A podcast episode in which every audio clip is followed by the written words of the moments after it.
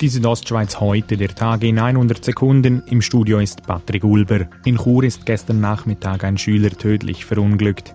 Das Unglück ereignete sich an der traditionellen Maiensäßfahrt der Stadtschule Chur.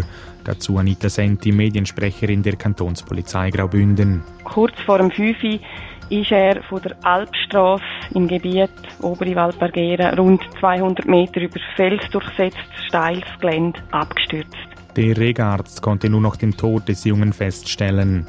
Der anschließende Umzug in der Stadt Chur hat trotz des Zwischenfalls stattgefunden. Der Churer Stadtrat Patrick De Giacomi zu diesem Entscheid. Gestern hat es mir fast das Herz verrissen, als ich äh, den Umzug äh, müssen anführen und wir gewusst haben, dass zu dem Zeitpunkt die Eltern noch nicht informiert sind und wir in dem Sinn haben müssen einen ursprünglich vorgesehenen Ablauf festhalten. Die Ermittlungen seien von der Kantonspolizei Graubünden und der Staatsanwaltschaft aufgenommen worden.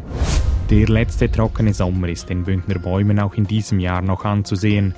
Gewisse sind dürr, andere treiben nicht mehr aus.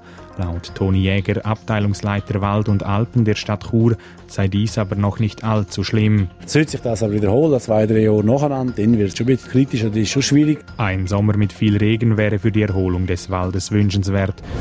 Der Klimawandel hat auch einen Einfluss auf die Population der Maikäfer. In den letzten Jahren waren durch die Klimaerwärmung auch in höheren Lagen immer mehr Engerlinge der Maikäfer anzutreffen.